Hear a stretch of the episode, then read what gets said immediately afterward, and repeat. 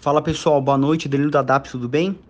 Bom, de uma maneira geral, hoje os mercados fecharam de uma forma mista, mas nos Estados Unidos o mercado praticamente acompanhou a rodada de estímulos uh, fiscais que estavam rolando na conversa entre os senadores. Teve ao longo do pregão um pouco mais de ganho, mas perdeu força uh, ao longo do dia depois do anúncio de que ainda não tinham conseguido chegar nesse determinado acordo e que as, a conversa seria retomada dentro de alguns dias. Lá também, o setor privado criou uma, é, 759 mil vagas de emprego.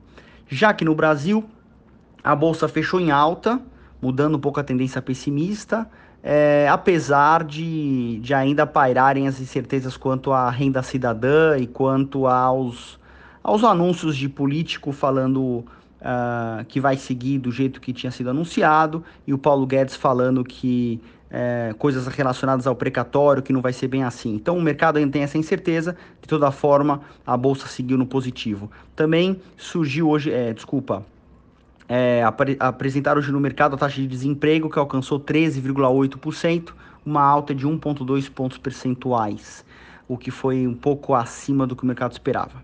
De toda forma, então a bolsa fechou com 94.600 pontos, com uma alta de 1,10% aproximadamente. O dólar caiu hoje, fechando em 5,59, com menos 0,63% de variação.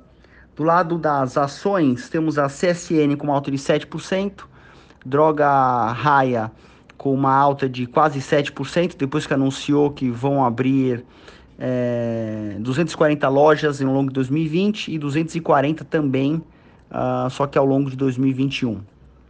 Uma outra alta interessante também foi a Qualicorp com uma, com uma variação de 5% aproximadamente. Do lado negativo, tivemos, tivemos a, a Suzano com uma queda de 3,2% e a Ultragás com uma queda de 2% aproximadamente. Bom, de uma maneira geral é isso. Tendo mais novidades, eu mando por aqui. Um abraço a todos e boa noite.